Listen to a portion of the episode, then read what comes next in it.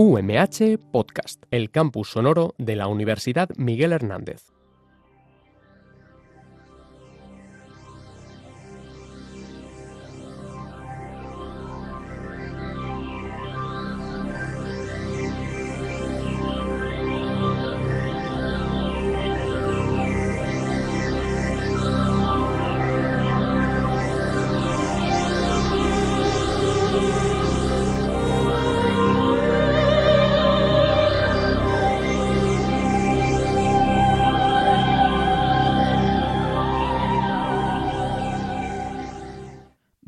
Días, sean bienvenidos a un nuevo programa del Modic Jesús Carnicer. Durante este espacio mensual os traemos todas las novedades de la comarca y de la universidad en el ámbito de las ciencias. Hoy es lunes 27 de febrero y vamos ya con un nuevo programa aquí en Radio UMH. Soy Miguel Ángel García y como no me acompaña en la conducción del programa Maricarmen Perea. En este programa contaremos con Esther Sendra, investigadora de la Escuela Politécnica Superior de Orihuela, para hablarnos del Día Internacional de la Mujer y la Niña en la Ciencia y también para hablarnos de su reciente premio a su carrera científica. También contaremos con David Úbeda, miembro del Servicio de Innovación y Planificación Tecnológica de la Universidad Miguel Hernández de Elche, para hablarnos sobre inteligencia artificial. Y para finalizar, contaremos con Raúl Espert, profesor, investigador y miembro de la Unidad de Neuropsicología del Hospital Clínico Universitario de Valencia, que nos explicará los efectos que tiene el amor en el cerebro. Además, os traemos algunas efemérides, como por ejemplo la que aparece en el calendario científico escolar del CSIC. Un día como hoy, pero en 1946, nacía la genetista Marie Claire King. Esta genetista identificó los genes BRCA1 y BRCA2, que son los genes responsables del cáncer de mama, y aplicó la secuenciación de ADN para identificar a víctimas de violaciones de los derechos humanos. Os recordamos que podéis seguir el programa en los siguientes diales. 99.5 en Elche, 101.3 en Orihuela, 105.4 en Altea y la 99.1 en San Juan de Alacant. Y también nos podéis escuchar en directo a través de Tuning Radio y a través de la página web de Radio UMH, donde podrás disfrutar de este programa en formato podcast. ¡Comenzamos!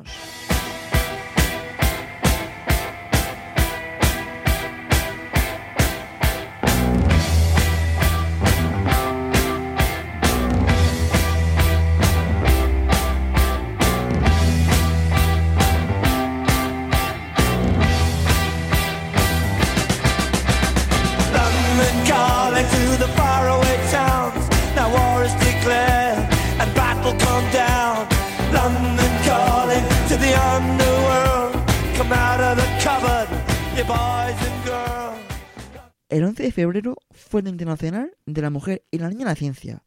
Un día para reivindicar que tanto la ciencia como la investigación no tienen género y que todos estamos capacitados y cualificados para cumplir con las mismas funciones. Y para celebrar este día, tenemos la suerte de poder contar en nuestro programa con la investigadora Esther Sendra, que recientemente ha ganado el premio de Radio Orihuela en Radio Conocesa por su trayectoria como investigadora. Bienvenida, Esther. Eh, muchas gracias, Miguel Ángel. En primer lugar, muchísimas felicidades por ese merecidísimo premio a tu carrera científica. Para quien no te conozca, ¿quién es Esther Sendra y cuáles son sus investigaciones? Bueno, mira, yo eh, actualmente soy catedrática del área de tecnología de alimentos.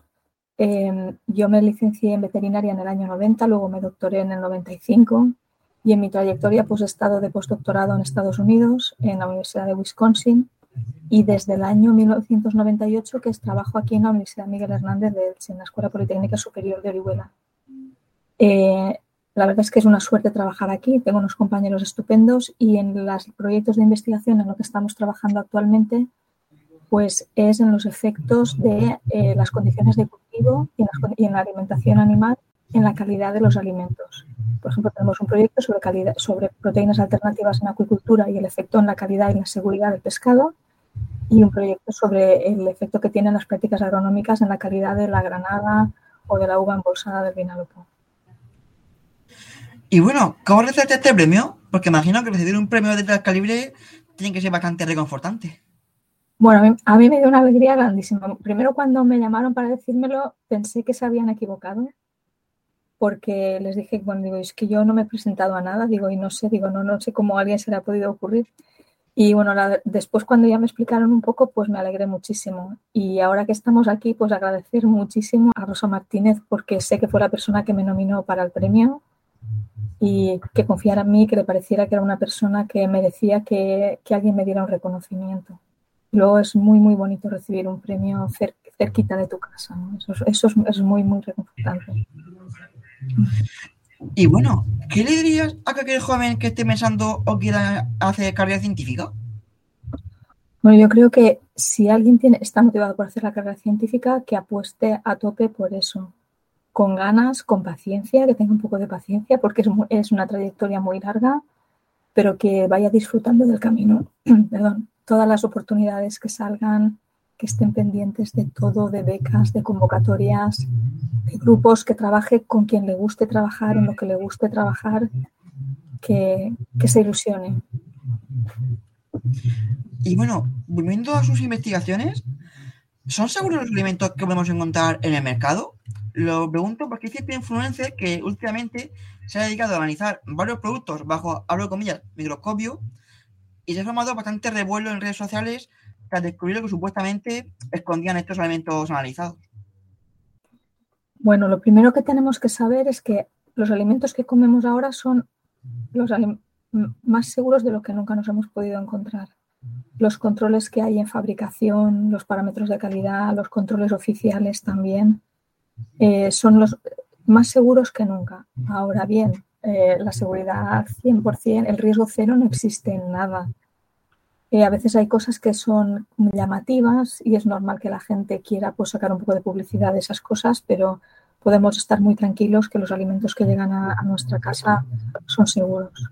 Considera importante el, el que los investigadores también presten atención a la parte de divulgar y difundir su investigación.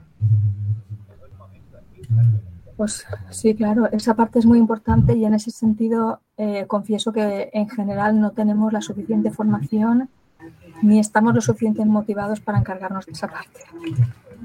Nos falta bueno. formación porque a veces no sabemos cómo explicar lo, las investigaciones que hacemos o el interés que puedan tener y luego sí que es una pena porque a veces, como comentaba Miguel Ángel antes, a veces hay influencers que cogen algún pequeño detalle anecdótico y a partir de ahí eh, mueven unas olas de por temas que llaman la atención y en cambio no sabemos trasladar el día a día de lo que hacemos, que seguramente es más importante de cara a que conozcan que hay gente preocupándose de que los alimentos que nos llegan son seguros, que son de calidad, que tienen buenas propiedades nutritivas y eso es una, un poquito una asignatura todavía pendiente. Sí, es muy importante. Quizá lo que se necesita es apoyo, ¿no? Porque en otros países europeos sí. eh, cada equipo de investigación dispone de una persona que es la responsable de, de, la divulgación y aquí en España puede haber una persona en toda la universidad que haga algo de divulgación, pero los equipos no disponen de, de ese dinero, ¿no? De ese apoyo económico también para, para hacerse cargo de, de esa parte. Así es, además eh, tengo entendido que hay especialistas en divulgación científica. Es decir, que no es, no es simplemente alguien que, que diga, pues encargo a fulanito dentro del grupo de investigación, sino que hay gente que sabe cómo hacerlo bien. Claro, hay, hay divulgadores. divulgadores. Y en España hay buenos divulgadores que al final a veces tienen que tienen que abandonar eh, la carrera de divulgador científico porque no pueden vivir de ella. Porque pues, son figuras de divulgación de... científica requiere esa formación y en España no tenemos divulgadores muy buenos que al final tienen que renunciar a, a ello porque no pueden vivir de, de su Yo carrera. Creo que, pues es, es, eso realmente es una lástima y las universidades deberíamos tener a lo mejor uno por grupo de investigación es excesivo, pero por campos, por de alguna manera, o los centros de investigación deberían tener uno especializado y dedicado solo a eso, hacer llegar a la sociedad y a, llevarnos de la mano y a arrastrarnos y a ayudarnos a seleccionar qué, qué información es la que realmente se puede entender y puede llegar bien a la sociedad si realmente eso es una asignatura pendiente. Sí, porque, eh, bueno, ahora ya las cosas van avanzando, van mejorando y vemos que ahora, por ejemplo, ya aparecen los agentes de innovación, que sí, con, eh, intentan conectar la investigación con la empresa, pero yo creo que en España todavía falta la concienciación de la importancia de la cultura científica en la sociedad y entonces también, igual que hay agentes de innovación, debieran de eh, haber subvenciones para agentes de divulgación. Mm, de divulgación y, comunicación. Nos falta cultura científica y cultura del conocimiento también, porque a veces vemos que hay egresados que no encuentran trabajos adecuados a, su nivel de formación y es porque a veces hay una escasa valoración de la gente con formación. Y yo creo que sí que es verdad que esa comunicación, esa mejor difusión de, lo que se hace y de lo que se estudia incluso, sí que sería muy beneficiosa para, para conseguir esa, esa concienciación. Posiblemente sí. Bueno, poco a poco, yo creo. Vamos, muy poco a poco. Ha sido un placer contar con este Sandra en este programa. Le dejamos ahora con unos minutos musicales. Muchas gracias, Miguel Ángel, un placer. I've been losing sleep, dreaming about the things that we could be. But baby, I've been, I've been praying hard.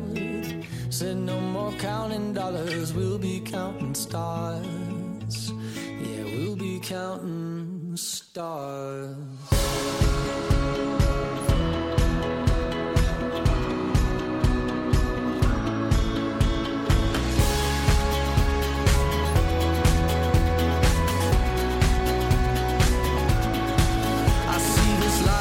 Like a swinging vine. Swing my heart across the line. In my face is flashing signs. Seek it out and ye shall find. Old, but I'm not that old. Young, but I'm not that bold. And I don't think the world is sold. I'm just doing what we're told.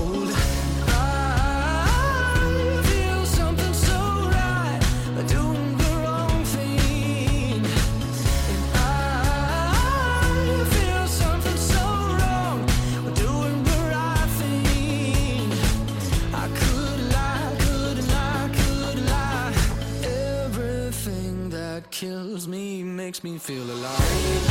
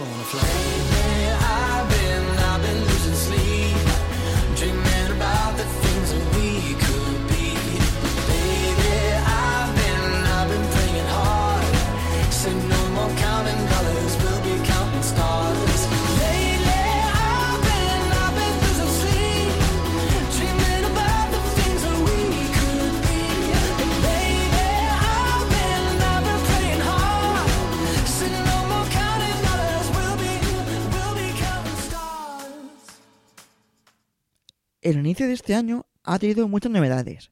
Una de ellas es la normalización del uso de aplicaciones de inteligencia artificial como ChatGPT, DALI, etc. Y para hablar más sobre este tema, contamos con David Úbeda, miembro del Servicio de Innovación y Planificación Tecnológica de la Universidad Miguel Hernández de Elche. Bienvenido, David. Hola, buenas tardes, ¿qué tal? Para quien no lo sepa, ¿qué es exactamente una inteligencia artificial? Bueno, pues una inteligencia artificial eh, es un modelo de datos, ¿no? Por, por describirlo de una forma más genérica, donde se utilizan pues una serie de características o de parámetros y ese modelo de datos se entrena con ellos. Es decir, cuando hablamos, por ejemplo, de, una, de un accidente de tráfico o predicción de accidentes de tráfico, por ejemplo, lo que se hace justamente es entrenar un modelo, un algoritmo, para que calcule si existe o no probabilidad de que se vaya a producir un accidente o similar. Con el tema de los, de los este tipo de chatbots, ¿no? de este tipo de IAS, pues bueno, lo que se hace es que estos parámetros eh, realmente pues son cantidades de texto ingentes ¿vale? Y, bueno, pues más o menos, por ejemplo, ChatGPT leía hace unos meses que tenía cerca de 200 millones de parámetros, ¿no? De 200 millones de características entre traducciones y generaciones de, texto. Entonces, lo que se hace es, eh, pues eso, entrenar a base de texto, se hacen preguntas, se añade información. Nosotros, por ejemplo, al, luchar, al utilizar ChatGPT, lo que estamos haciendo también es entrenar el propio, el propio sistema, ¿no? El propio algoritmo, porque lo que hace es que se realimenta de, nuestras, de nuestras respuestas y de nuestras preguntas y a partir de ahí, pues bueno, afina mucho más, ¿no? El, el contenido. ¿Hay diferentes tipos de IA o todas funcionan de la misma manera? No, hay diferentes tipos en función del tipo de, entrenamiento. Incluso las IAS pueden ser entrenamientos supervisados o no supervisados, eh, que aprendan solas o, que nosotros les ayudemos en ese aprendizaje. Hay IAS que están destinadas, eh, pues por ejemplo, a la parte de, texto, ¿no? A la parte incluso, eh, pues hablando, ¿no? A la parte oral. hay inteligencias artificiales que van destinadas, destinadas incluso, pues eso, a, a parte de predicción eh, en fin, hay muchos tipos de, inteligencias, pero, pero vaya, es función casi casi del objeto al que se vayan a al que se vayan a utilizar, ¿no? En este caso, incluso hay pues inteligencias artificiales destinadas eh, pues a la predicción de consumo eléctrico, de detección de, hackers o de malware por, por internet. En fin, eh, hay muchísimos tipos de, de IAs. ¿Qué pueden suponer las IAs? Sin ir más lejos, son ya varios casos de estudiantes que las utilizan para que les hagan sus trabajos, investigaciones, etcétera. Claro, pues fíjate, las, este tipo de inteligencias artificiales, como por ejemplo pues ChatGPT, pues claro, fíjate que, es muy sorprendente eh, pues que es capaz de darte unas respuestas muy acertadas y, bueno, pues bastante completas, ¿no? Eh, además es capaz de generar muchísimos párrafos de texto, ¿no? Que, que, bueno, pues muchos estudiantes están intentando aprovechar, ¿no? Para, para, pues eso, eh, intentar eh, introducirlos en trabajos y, demás. Lo bueno, bueno, la parte positiva ¿no? de, este tipo de inteligencia es que, bueno, pues eh, se expresa de forma muy natural, parece que, la información es muy exacta, parece casi casi pues muy complicado, ¿no? A veces distinguir que el texto ha sido generado por, por una IA o no. Sin embargo, no es precisa, es decir, al final pues hay conceptos que no quedan claros, cuando los explica, que pues, eh, nombres que le bailan, que no, no llegas a la información del todo exacta. Pero eh, yo creo que al final eh, es una cuestión de tiempo de que la, se vaya pues justamente refinando este tipo de inteligencia artificial y dentro de muy poquito tiempo sea casi casi pues imposible no distinguir si es una persona la que está detrás de, esta conversación o, no. Pero bueno, de momento yo creo que todavía estamos lejos. Y, bueno, aquí el tema de las copias entre el estudiantado, pues yo creo que, vamos, al final eh, creo que es un concepto todavía que, está lejano para poder utilizarse. Vamos, en el momento que se revisa el texto es relativamente sencillo, ¿no? Eh, poder eh, distinguir lo que es una IA o, si no es una IA. ¿Lleva mucho tiempo las IAs entre nosotros o es algo nuevo de este año? No, las inteligencias artificiales llevan mucho tiempo eh, entre nosotros, vamos, solamente tenéis que acudir al buscador de, Google y ya tenéis la primera que utilizamos todos a diario. Eh, no, lleva muchísimo tiempo en, muchos sentidos, en un aeropuerto para, para buscar eh, coincidencias, por ejemplo, de, de personas a través de, de visión artificial, en la parte de robótica, en fin, eh, hay inteligencias que, artificiales que, se utilizan desde hace muchísimos años. Lo sorprendente de esta es lo que os comentaba anteriormente, que al final, pues que proporciona respuestas eh, muy completas, eh, se expresa de una manera muy, muy natural, es capaz de almacenar información y luego volver sobre el hilo de la conversación. Entonces, eh, eso es por lo que realmente ¿no? parece que ha eclosionado ahora mismo con este tipo de inteligencias que van destinadas a la parte de, texto. ¿no? Pero vaya, eh, es algo que convive con nosotros desde hace muchos años y que, bueno, no ha surgido, no ha surgido ahora ni muchísimo menos. Un placer haber tenido a David. Le dejamos a continuación con unos minutos musicales. Muchas gracias a vosotros y, y nada, seguid investigando. Un abrazo.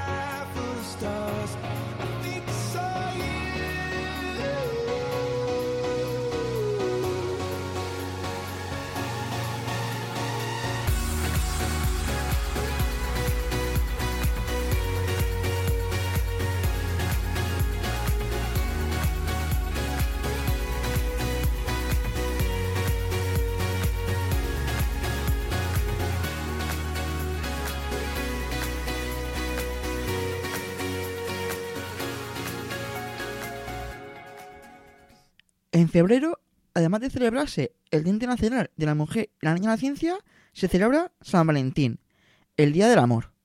Y para hablar un poco del amor y de química, contamos con Laura Esper, profesor, investigador y miembro de la unidad de neuropsicología del Hospital Clínico Universitario de Valencia. Bienvenido, Raúl. Muchas gracias, Miguel Ángel. Bien, gracias por la invitación. ¿Qué efectos causa el amor en el cerebro? Uf, la, pregunta es muy amplia. Yo casi le daría la vuelta. ¿Qué efectos no causa? Porque produce una verdadera revolución espectacular. De hecho, uno de los efectos que causa es que mm, se activa tu cerebro primitivo, tu cerebro límbico el que se activa cuando tienes mucha hambre, cuando tienes mucha sed, cuando quieres pelear con alguien, pues todo esto es en la base de la pirámide de Maslow, en la base pirámide motivacional, hay una base y esa está formada por sexo, alimentación, comida, bebida, termorregulación, es decir, estar calentito, no pasar frío y estar en un estado de homeostasis, ¿de acuerdo?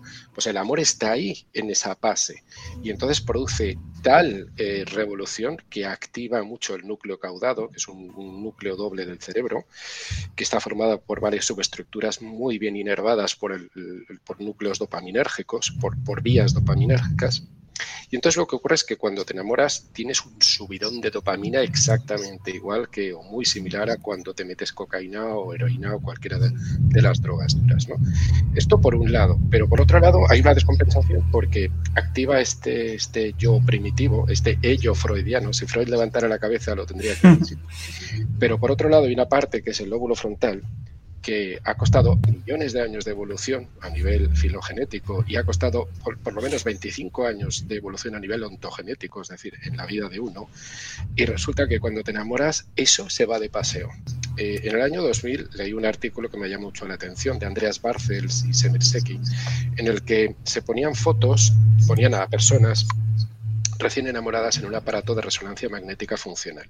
Un aparato de un par de millones de euros mm, carísimo. Lo metían dentro y le ponían eh, una especie de gafas en las que le ponían fotos, fotos neutrales, eh, fotos de una prima, fotos de un familiar y de repente una foto aleatoria, aleatoriamente una foto de su pareja, de su ser amado. ¿Qué ocurría con su cerebro? Él no tenía que hacer, él o ella no tenía que hacer nada, simplemente ver fotos aleatoriamente. ¿Y qué ocurría en el cerebro?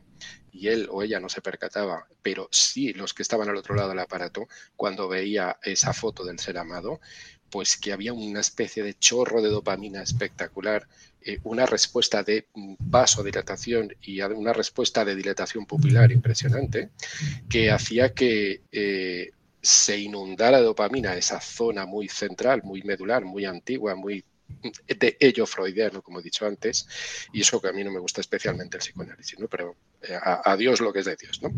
¿Y qué ocurre entonces con otra zona, que es los lóbulos frontales, que han tardado años en desarrollarse? Pues que vieron eh, Semir Seki y Andreas Barcels, año 2000, que cuando se presentaba esa foto, los lóbulos frontales dejaban de funcionar. O sea, se desactivaban, había una hipoactivación. ¿no? Claro, pensemos que esa parte de los lóbulos frontales es fundamental para tomar decisiones, para ser ponderado, para, eh, pues eso, solucionar problemas complejos, para pensar en el futuro. Bien, todo eso es fundamental y con un solo enamoramiento, con un solo periodo, esto se va al carajo, se va a la mierda. Y entonces va, resulta que dices, Dios mío, estoy como secuestrado, ¿no? Y ahora no tengo criterio ético que antes tenía, ¿no?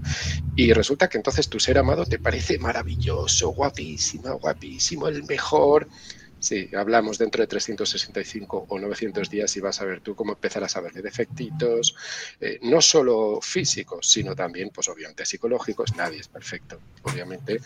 Y por eso en muchas ocasiones las relaciones empiezan a, y os lo digo como sexólogo y terapeuta de parejas que soy, eh, empiezan a zozobrar a partir de, o empiezan a hacer aguas a partir de los entre uno, dos o tres años del inicio de la relación. ¿Por qué?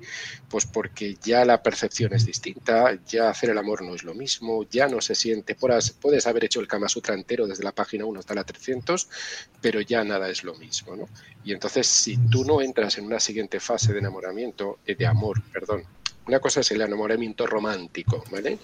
En el que los lóbulos frontales brillan por su ausencia, pero luego ya es un amor mucho más sereno, mucho más no basado en dopamina, sino basado en oxitocina, en otro, en este caso una hormona, en el que se basa, eh, se crean vínculos de confianza y en donde uno lo que quiere es pues hacer un nido. Ahora se acerca la primavera, los almendros han florecido y, y, dentro de nada los vencejos empezarán ya a hacer los nidos pues aquí los, eh, lo que quiere eh, el cerebro con esto es establecer vínculos para tener una relación a largo plazo y tener descendencia.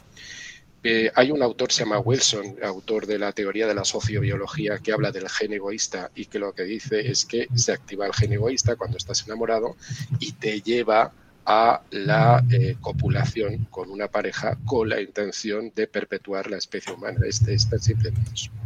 Entonces, bueno, podemos decir que amor tiene fecha de caducidad, ¿no? Que son entre esos 300 y 900 días que has dicho antes. Sí, es variable. Es entre un año y, 900 días. Hay varios autores que lo han investigado.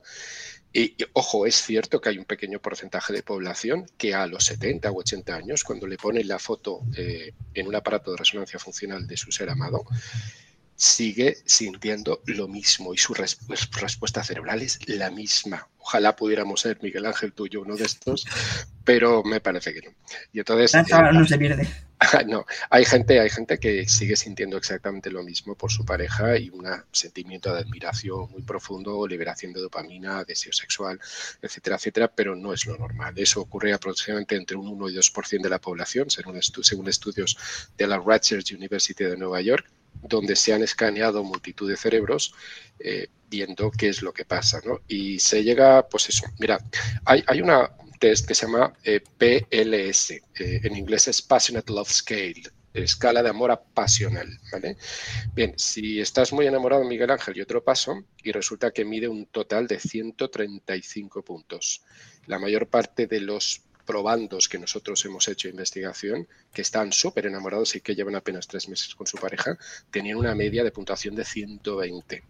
Pero los comparamos con otros que ya llevaban más de tres años con su pareja y sabes qué puntuación tenían en el PLS, 70, 65, si sus parejas lo supieran, y va a resultar que, eh, bueno, seguían con esa pareja.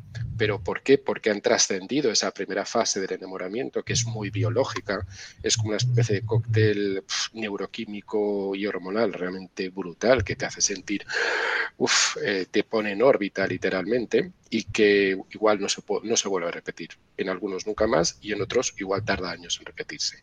Pero es cierto, sí, tiene fecha de caducidad como el yogur que tienes en tu, en tu nevera, Miguel Ángel. Hay que comérselo, hay que comérselo pronto evitarlo para que dure lo máximo posible. Exacto. Bueno, y el efecto que tiene el amor en el cerebro ¿Eso mismo en todos los tipos de amor? ¿Los amores más intensos, el sentimiento se identifica? Sí, que repite lo último. Sí, sí se identifica, has dicho. Sí se intensifica, perdón. Ah, sí, sí. Y cuanto más potente es el amor, más potente es la causa, o sea, el efecto que, en el cerebro. Sí, sí, sí, A ver, los primeros, mm, las primeras, me explico, si uno tiene una relación y se enamora, hay dos tipos de enamoramiento a primera vista, aproximadamente un 7% de la población se enamora a primera vista y el resto pues poco a poco, ¿no? Pero esta primera fase de los primeros encuentros, eh, del primer sexo, eh, es una fase súper potente. Ahí la liberación de dopamina y toda la liberación de oxitocina, serotonina y otros mm, endorfinas es un cóctel realmente muy, muy potente. ¿no? Y luego empieza a decaer a partir de los 365 días, algunos antes, otros después. Hay muchas diferencias individuales. ¿no? Pero ojo, la curva en descenso puede tener varias, varios picos y va a depender de muchas cosas de si convives realmente con tu pareja. Todos sabemos que la convivencia es complicada porque cada uno es de su padre y su madre y tiene sus costumbres y, demás y es difícil a, a veces llegar a un entente, eh, digamos, un entente eh, un entendimiento mutuo, ¿no? Pero lo normal es que mm, uno ya deje de sentir esas, esos sentimientos tan arrebatadores y pase a una fase con, de mucho más cariño, de más de mirarse a los ojos, de preparar el nido. Yo siempre digo que se pasa del compromiso al compropiso. ¿eh? Entonces la M la cambias por la P y entonces, bueno, ahora lo de comprar piso nos lo aconsejo con, los, con el Banco Central Europeo y cómo se ha puesto los intereses complicados. ¿no?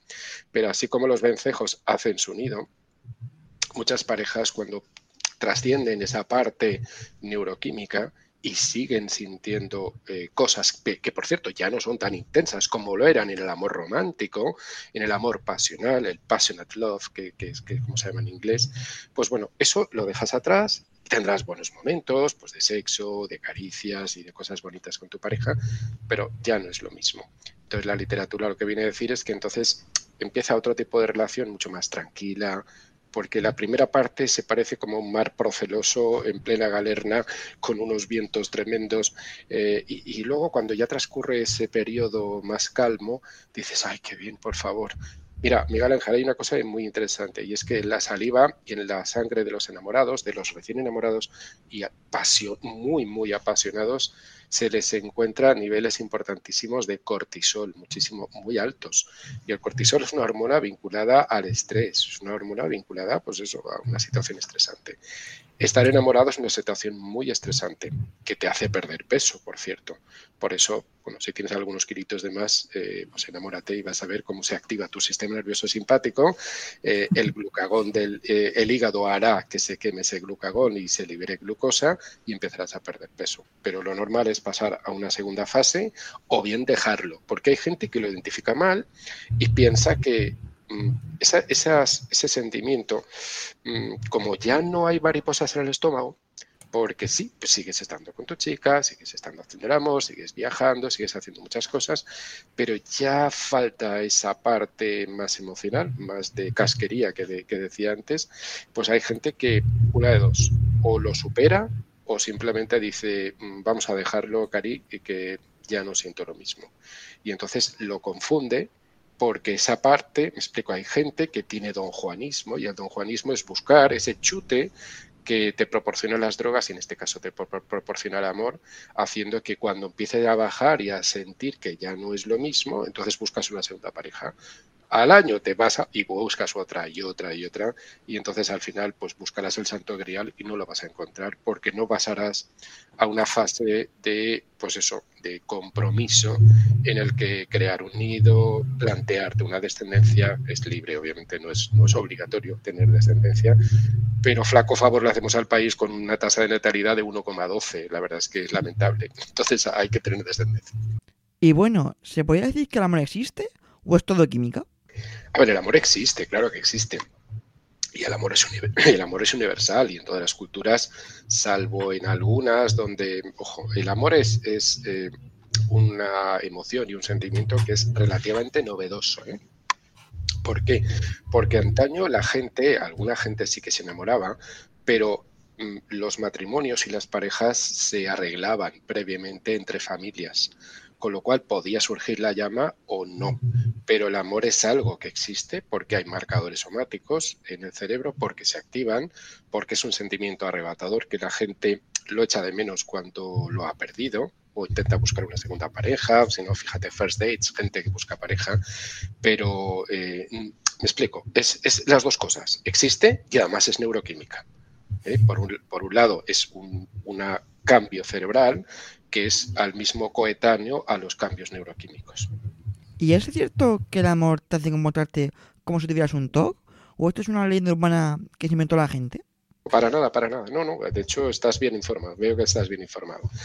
De hecho, el neurotransmisor serotonina, cuando te pega el subidón, te hace, ostras, mm, pues eso, sentirte como si tuvieras un trastorno obsesivo compulsivo. Entonces estás obsesionado por tu pareja, dónde andará, qué hará, no sé qué.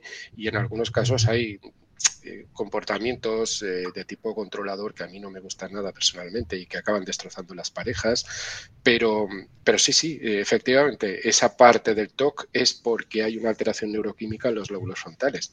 Yo tengo pacientes con trastorno obsesivo compulsivo y lo que les pasa es que tienen un exceso de dopamina en los lóbulos frontales, lo cual es idéntico en las vías mesolímbicas y mesocorticales a lo que les pasa a las personas enamoradas. Sí, cierto a mí me, también me surgen, bueno, muchas posibles, muchas preguntas, pero ahora también eh, lo que son las relaciones sentimentales y sexuales entre las personas han cambiado mucho. Totalmente.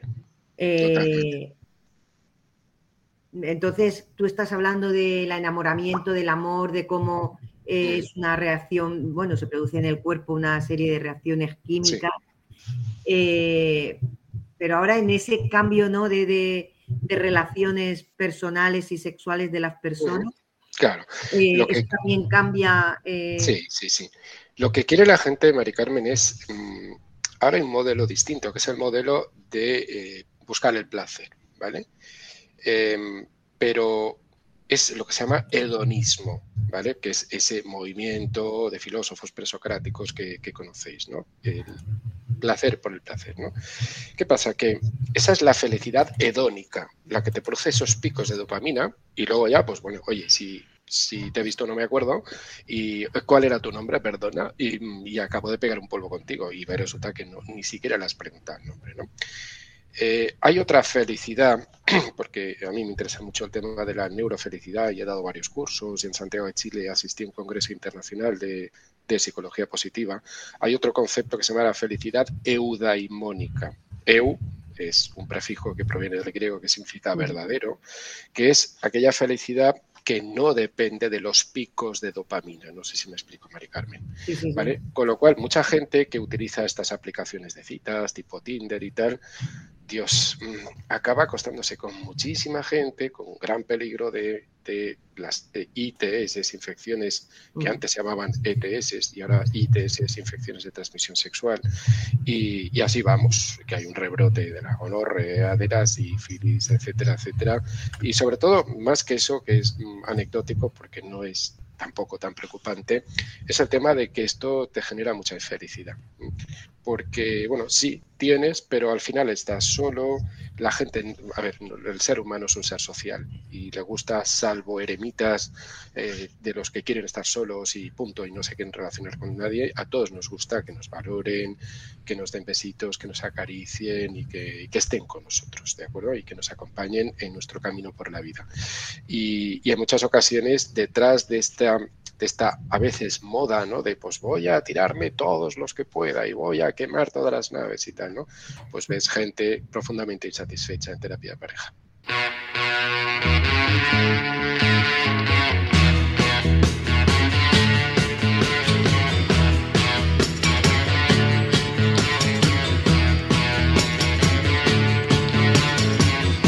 Y con esto hemos llegado al final del programa de hoy. Antes de finalizar, os recordamos que el próximo lunes, 27 de marzo, tendremos una nueva cita donde les traeremos todas las novedades sobre la ciencia de la comarca y la Universidad Miguel Hernández. Nos despedimos. Muchísimas gracias a Esther, a David y a Raúl por haber pasado este rato con nosotros. Y como no, gracias a Americana Perea por la conclusión del programa. Se despide Miguel Ángel García. Un saludo y gracias por estar ahí.